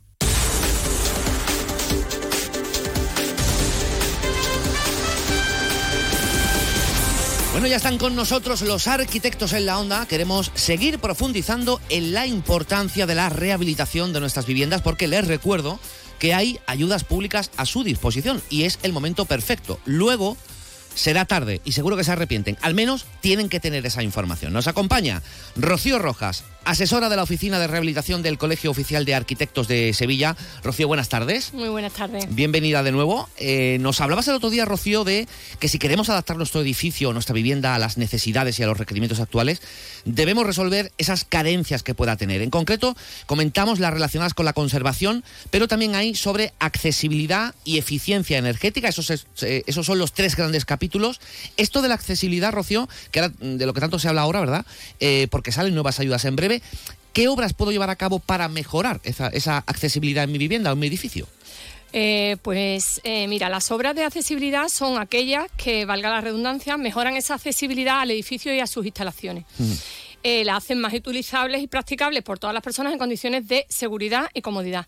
Vamos a dar algunos ejemplos para que no- nos entiendan mejor los oyentes. Pues la instalación de un ascensor, la instalación de una puerta automática, indicaciones para personas con discapacidad visual o auditiva. Porque hay que tener en cuenta, eh, esto lo sabrán aquellos que lo sufran, claro, que hay muchísimos edificios en Sevilla que carecen de ascensor. Son, no sé si son los llamados pisos cárceles, estos que cuesta muchísimo trabajo, eh, pero hay muchísimos en Sevilla. Efectivamente, y son no accesibles eh, por esta problemática. Ejemplo de ello son los barrios del polígono San Pablo o los pajaritos, donde las viviendas tienen cuatro plantas y no tienen ascensor. Por tanto, es muy importante lo que acabas de comentar de estas ayudas, en concreto las de acce- accesibilidad, cuyo plazo se abre el 5 de febrero y finaliza el 4 de marzo.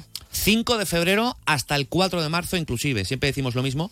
El 5 de marzo no se vayan a arrepentir. Por cierto, que el 4 de marzo tenemos nosotros programa, ya les recordaremos que es el último día, pero no lo dejen para el último día. El momento, desde luego, es, es ahora. Bueno, hemos hablado de carencias de nuestra vivienda o, o de edificios a nivel de conservación y accesibilidad, pero hay un tercer apartado, como decíamos. La eficiencia energética, que es verdad que a todos nos suena mucho, eh, pero a veces eh, no, no sabemos exactamente cómo conseguirla. ¿Qué es, eh, cómo podríamos definir la eficiencia energética y cómo la conseguimos o la mejoramos en nuestro edificio? Eh, sí, esas obras que pueden mejorar la eficiencia energética, al final lo que, lo que hacen es que consumamos menos energía y que esa energía que consumamos sea menos contaminante. ¿vale? Eh, ejemplos también que podríamos dar de esto, aislamiento de fachada, cambios de ventanas, aislamiento de un tejado, instalación de placas solares, que ahora hemos escuchado mucho sobre esto, de caldera de, de pellet, que también está Sí, sí, muy de moda. bastante de moda. Por cierto, no sé si han caído en que todas estas ayudas, por ejemplo, usted eh, solicita una ayuda, se le concede y puede poner un ascensor en su casa, el precio de su vivienda mejora. Si es eh, eh, energéticamente eficiente, Exactamente. también gasta menos y por lo tanto también ahorra. Por eso son importantes estas ayudas, no por otra cuestión. Es que se ahorra también usted un dinero al, al fin y al cabo. Bueno, para aquellos que tengan dudas, que quieran, oye, pues me interesa, ¿cómo puedo poner en contacto con la oficina de rehabilitación de- del, del colegio? Pues sí, lo podemos hacer a través de un correo electrónico, arquitectos.sevilla.rehabilitandalucía.es, Ujú. bien llamando por teléfono al 955-051-200 o bien viniendo a vernos a la Plaza Cristo de Burgos 35, donde tenemos nuestra sede. El momento es ahora, insisto, y pueden pedir esa cita, pero también tenemos cita importante en la agenda del colegio. Porque se celebra el primer Congreso Provincial de Arquitectas y Arquitectos de Sevilla en, en Artillería. Rocío, cuéntanos un poquito. Pues sí, este congreso tiene el propósito, el objetivo de reunir a todo el colectivo de la arquitectura en un espacio común para afrontar todas esas actuales condiciones de trabajo y visibilizar las problemáticas que pueda haber con ellas. Así, elaborar propuestas en común. La dinámica de, esta, de este congreso va a ser muy, muy, muy eh, práctica, muy participativa, con mesas de trabajo, donde se van a tocar diferentes temas, se van a abordar temas como la ley del contrato del sector público eh, versus la ley de la calidad de la arquitectura, la tramitación administrativa del trabajo de los arquitectos, el tema de las mujeres arquitectas, el tema de las asambleas en el COAS, su participación y sus déficits y muchísimos otros. Eh, importante que va a haber unas conclusiones el día 17 de febrero que van a estar abiertas a toda la ciudadanía y a los medios eh, de comunición. Eh, contaremos el día viernes 9 con Iñaki Carnicero, secretario general de la Agenda Urbana, Vivienda y Arquitectura y bueno, animamos a todos los arquitectos y arquitectas a participar. Les recuerdo, eh, además que es una dinámica participativa, es decir, a, pesar de que sea muy interesante, uno va, puede participar, puede escuchar y seguramente podrá aprender sobre temas que igual a priori a usted le parecen un poquito espesos, pero luego cuando uno lo baja entiende que es algo que está muy relacionado con nuestra eh, con nuestro día a día, con nuestra eh, vida cotidiana y es importante también que tengan esa cita apuntada en su agenda. Y les recuerdo que el momento de solicitar, al menos de informarse de esas ayudas de las que venimos hablando y vamos a hablar durante buena parte de la temporada es ahora porque son ahora cuando se están concediendo esas ayudas y al menos tiene usted que tener la información. A la hora de iniciar ese proceso siempre es importante asesorarse con un profesional, en este caso los que pueden encontrar en el Colegio Oficial de Arquitectos de Sevilla, donde siempre están para ayudarles a ustedes y a todos los ciudadanos. Rocío Rojas, asesora de la Oficina de Rehabilitación del Colegio. Muchísimas gracias. Gracias a vosotros.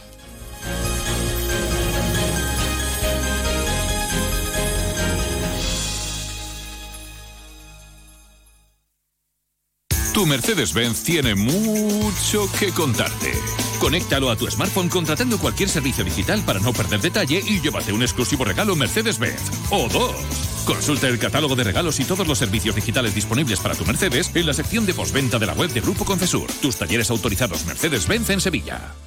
¿Está buscando mayor confort y aislamiento para su hogar? ¿Necesita una remodelación? En Aluminios 3 tenemos todo lo necesario. Ventanas de aluminio con y sin rotura puente térmico, PVC, mamparas de ducha, persianas, mosquiteras y accesorios. Somos fabricantes y montadores. 40 años avalan nuestra profesionalidad y calidad. Pida presupuesto sin compromiso y déjelo en nuestras manos. Búsquenos en www.aluminios3.com o visítenos en nuestra exposición en la calle Afán de Rivera 251. Aluminios 3. Profesionales del aluminio a su servicio. Y ahora aprovechate de las subvenciones de hasta 3.000 euros por cambiar las ventanas, gracias a los fondos Next Generation. El 18 de febrero van a pasar cosas fantásticas en Sevilla. Prepárate para 42 kilómetros 195 metros de emociones en el Zurich Maratón de Sevilla. ¿Te lo vas a perder? Vamos, un poco más. Ya casi estamos conseguido. Tras la cuesta de enero, llega un febrero de oportunidades con los 10 días Nissan. Ven a tu concesionario Nissan del 2 al 13 de febrero y aprovecha las mejores ofertas para estrenar un Nissan con entrega inmediata. ¡Corre que se acaban! Acércate a tu nuevo concesionario Nissan, Divesan, en Sevilla, carretera amarilla S30. Y ahora, de la mano de Nimo Grupo y sus concesionarios Toyota Nimo Gordillo y Lexus Sevilla, vamos con la información deportiva. Pues vamos con la información deportiva que hoy nos ofrece José Manuel Jiménez. José Manuel, buenas tardes. ¿Qué tal? Buenas tardes. ¿Por dónde ya, ya sabemos qué le pasa a Isco. Sí, sabemos ya lo que le pasa a No Isco, sabemos todavía. ¿Se ha roto Isco? A esta hora, bueno, Isco ayer ¿Elongación? se... ¿Rotura fibrilar? ¿Orquitis? Hay No, orquitis pruebas, no- no pruebas por qué que se están desarrollando durante la mañana. Lesión muscular ahí, está clarísimo. Claro. Hizo un sprint, ahí una pelota para evitar que saliera por rotura la línea de fondo. Se rompió el, el solo.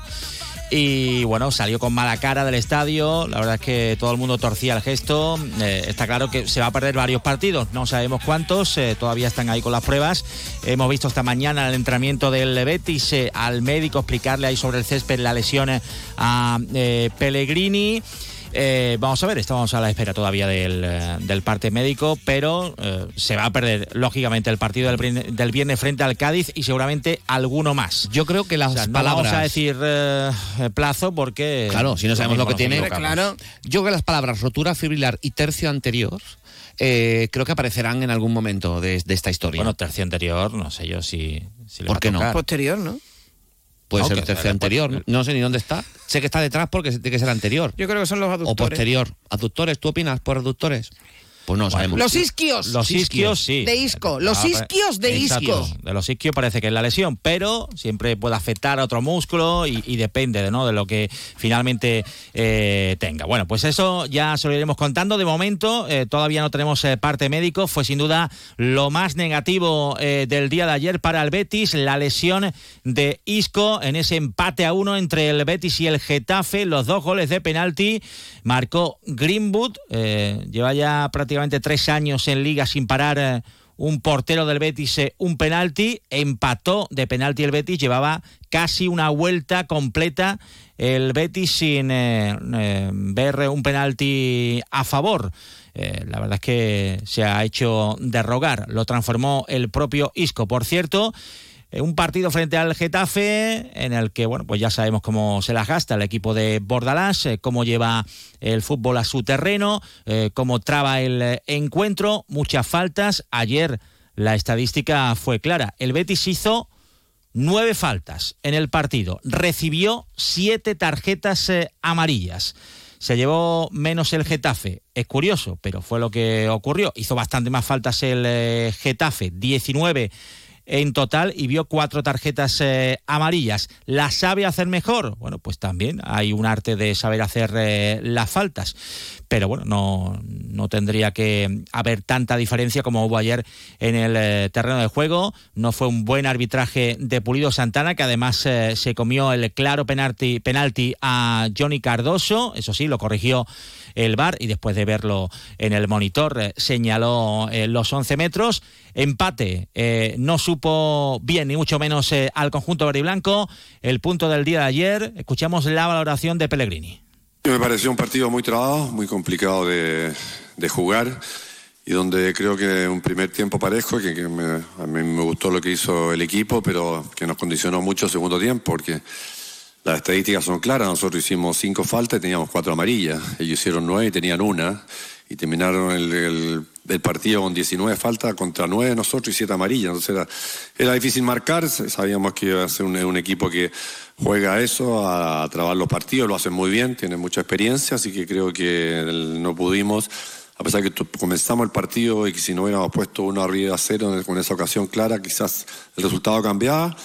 Me parece al final, como digo, un partido trabado, feo de ver y un empate que, que justo, creo que ninguno de los dos equipos tuvo ocasiones muy claras como para haber desequilibrado el marcador. Bueno, se lesionó Isco, se lesionó también eh, Adner Vinicius en la jugada del eh, penalti señalado al Getafe, claro penalti, eh, se torció el tobillo y vamos a ver, porque también seguramente se va a perder varias semanas el lateral brasileño, que bueno, pues ya sabemos que no está dando ni mucho menos el nivel y Miranda va a tener que jugar los próximos eh, partidos. Vamos a ver para qué, eh, cuánto tiempo tiene eh, Aner Vinicius. Ayer Fekir jugó del titular de nuevo como falso 9 y jugó su primer partido completo después de su larga lesión y tuvo una ocasión clarísima en el primer minuto de partido. Increíble que ese balón no fuera adentro después de una gran jugada de Isco. Esto comentaba el francés.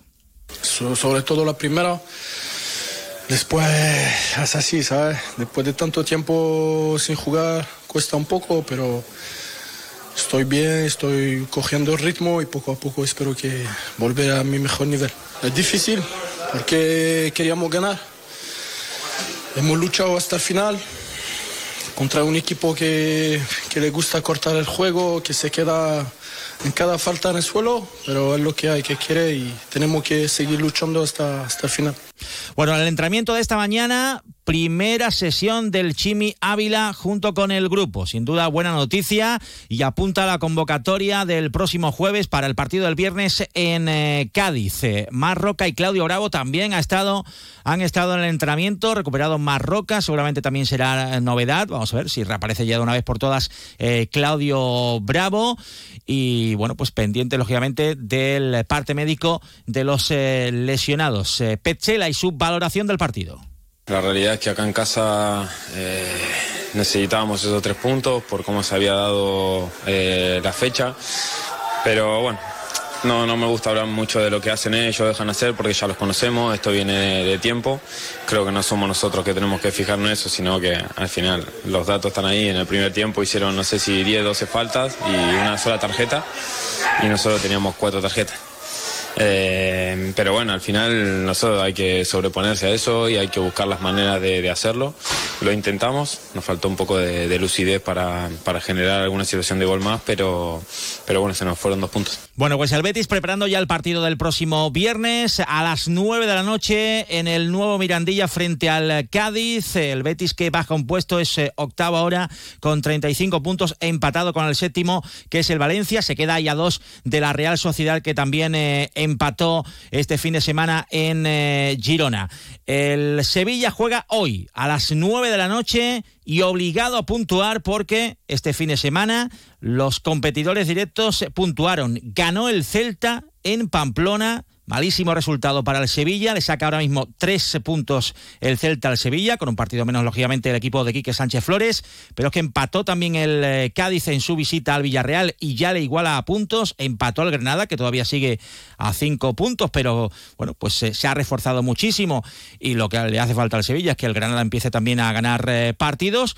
Bueno, tiene el que tiene que ganarse el equipo de Quique Sánchez Flores, que dice que el equipo no solo tiene que jugar, tiene que competir transmitiendo justamente eso, lo que queremos, eh, jugar con la ambición y las ganas necesarias para poder competir. No nos vale con jugar, hay que jugar y hay que competir.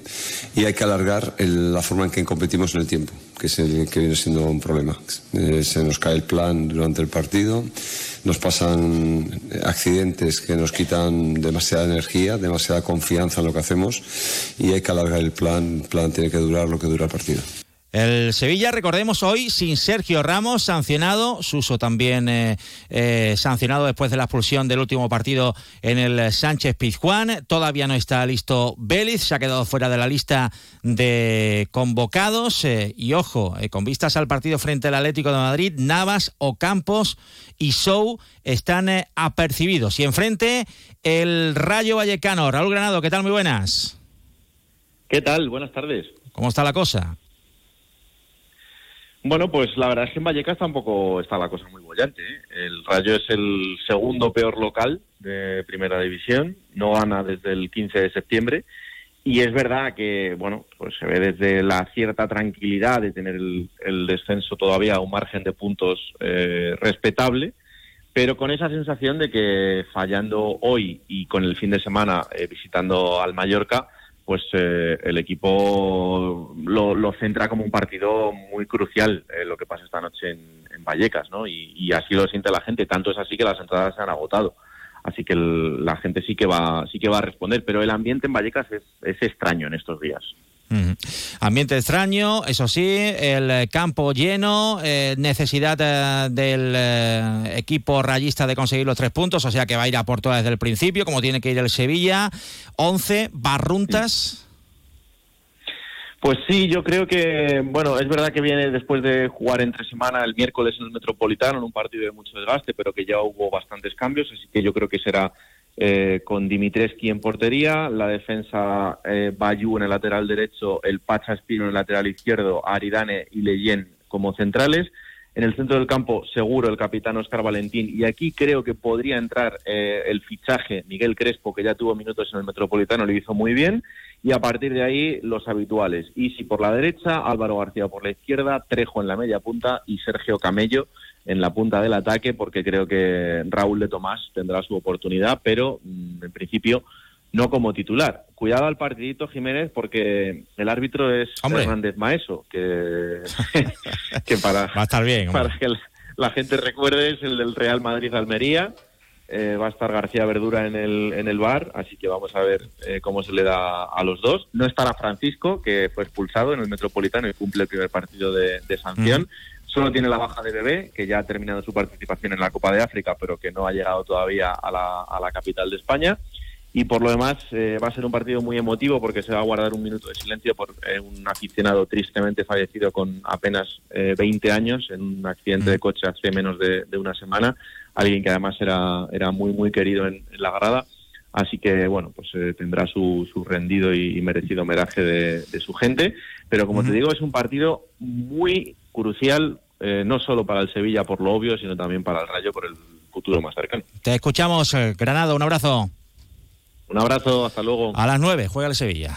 Pues muy atentos a todo lo que suceda también. Y, te escuchamos, Granado. te escuchamos también. todos, escuchamos a Granado siempre. Siempre, como hacemos siempre. Adiós. Gracias. Adiós. Nos movemos en un mundo que no se detiene, pero aprender, crecer Evolucionar solo es posible si entendemos de dónde venimos y lo que nos hace únicos.